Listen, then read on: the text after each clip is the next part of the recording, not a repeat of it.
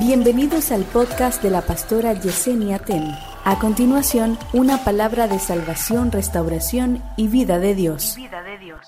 ¿Con quién te juntas? ¿A quién oyes? ¿A quién oyes? Toda voz contraria a la voz de Dios en tu vida hoy tiene que ser mandada a callar. Hoy te voy a decir algo, Dios es experto sorprendiendo a su gente. Y así me da Dios una palabra para alguien que está aquí. Lo tuyo va a venir de repente. Prepárate para un de repente, no sé con quién. No estoy hablando por hablar. Dios me trajo con este mensaje. Viene un de repente. Profetizo que en los próximos siete días. No, no, no, no, no.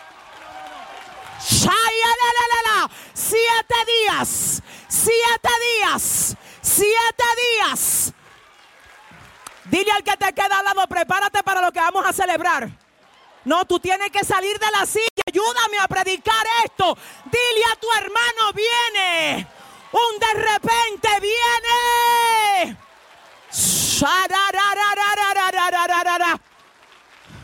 Siéntate que tengo que terminar esto. Escúchame, iglesia.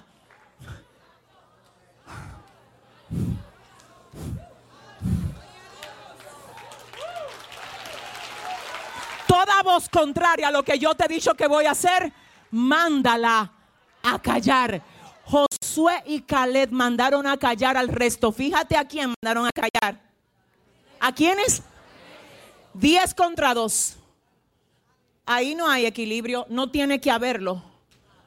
Ay, en mi casa el único que cree soy yo. ¿Quién te dijo que yo necesito una caravana de gente que crean? Dame uno que cree. No, no, no, dame uno que cree. Dame uno que cree. Vamos, dame uno que cree.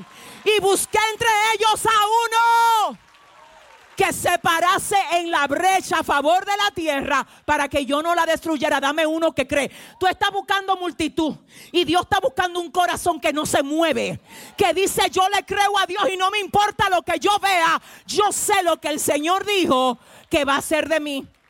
No busques colectividad. ¿Cuánto creen aquí? ¿Cuánto votan? Dios nunca ha necesitado voto de nadie.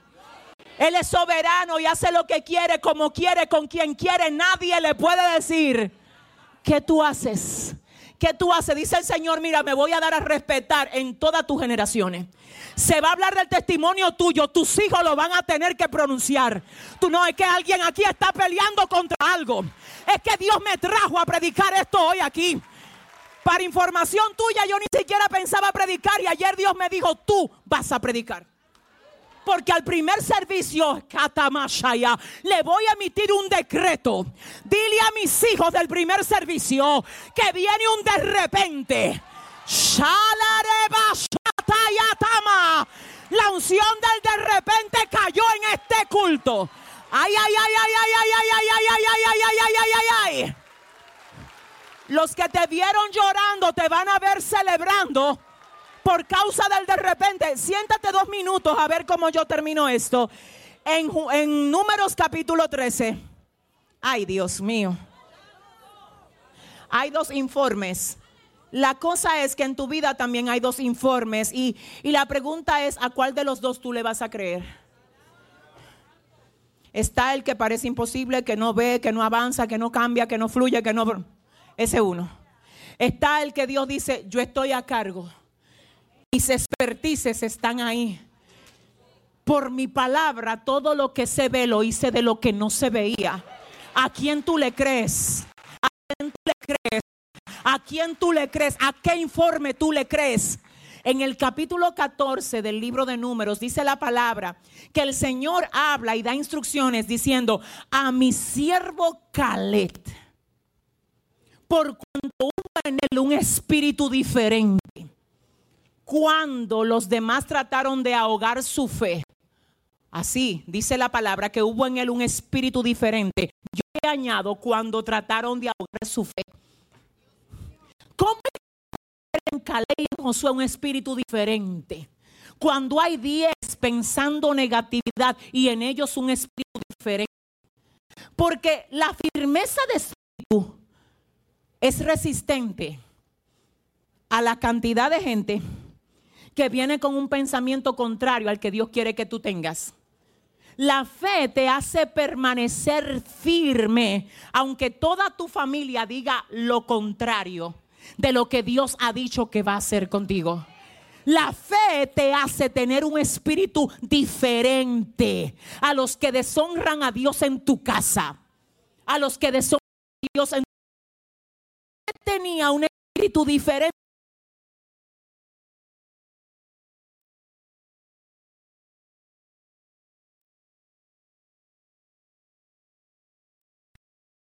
Hubo en él un espíritu diferente. A él le toca recompensa y a los otros no. La gente que permanece creyéndole a Dios con un espíritu distinto al resto, recibe recompensa, el Señor. Así que prepárate para tus recompensas. Si le vas a dar ese aplauso, dáselo bien al Señor. Dios, Dios está probando tu corazón en medio de esta situación, iglesia. Lo está probando. Yo termino tengo que avanzar esto y, termino con este punto porque me llamó mucho la atención. Dice, Dios permite disensiones para que aquellos que realmente pertenecen a Dios se hagan evidentes. Y yo quiero que tú oigas esto. Acabando de hablarte de Josué y Caleb, tengo otro escenario demasiado poderoso con relación a lo mismo. Tenemos en Lucas capítulo 23 que Jesús está en la cruz. ¿Dónde está? En la cruz. Y al lado de Jesús, a la mano derecha, había un ladrón y a la mano izquierda había otro. Están los dos con Jesús en la cruz.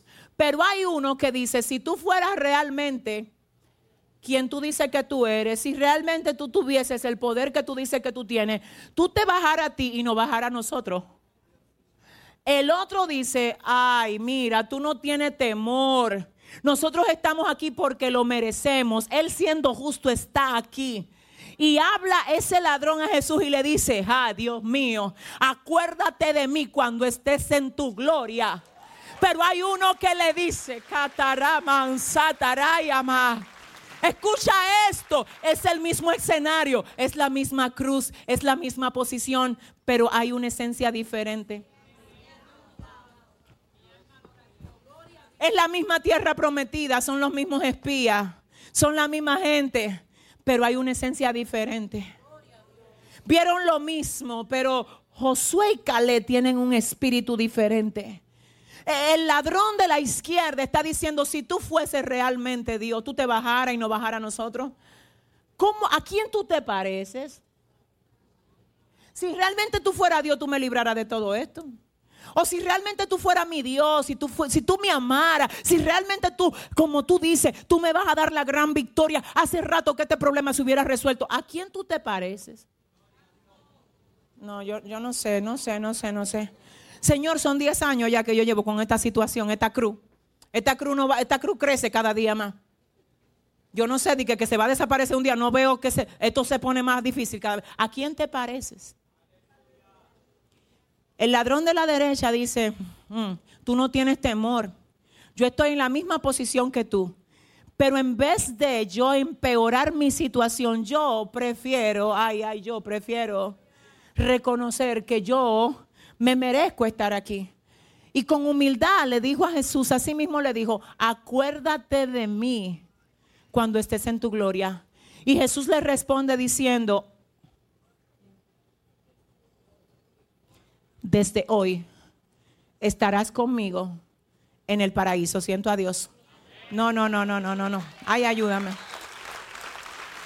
Dios mío, ayúdame. Dios mío, ayúdame. Espérate, iglesia. En el capítulo 13 mandan Josué y Caleb a callar a los diez espías. Ustedes se callan porque aunque ellos ciertamente son gigantes, Mira, el brazo de ellos está caído, el brazo de nosotros es Dios y nosotros nos lo vamos a comer como pan. En el 14 dice Dios, sácamele la tierra y la recompensa a los que tuvieron un espíritu diferente. En el capítulo 23 del libro de Lucas viene el ladrón y dice, es que si tú fuera quien tú dices que tú eres, esto no estuviera así. Tú te bajaras y nos bajara a nosotros también. Y viene el otro ladrón y dice, con humildad, acuérdate de mí cuando tú estés en tu gloria. Y viene Jesús y le dice, hoy estarás conmigo en el paraíso. ¿Tú ves la recompensa de tener un espíritu diferente? Nos parecemos a los niños, a uno de dos, a uno que patalea, brinca, se traya contra el piso, cuando el papá le dice, te vas a sentar porque no te voy a dar lo que me estás pidiendo. Se traya, se desarma, se arranca los moños, se vuelve malcriado, grita, se traya contra la pared. Así hay unos niños.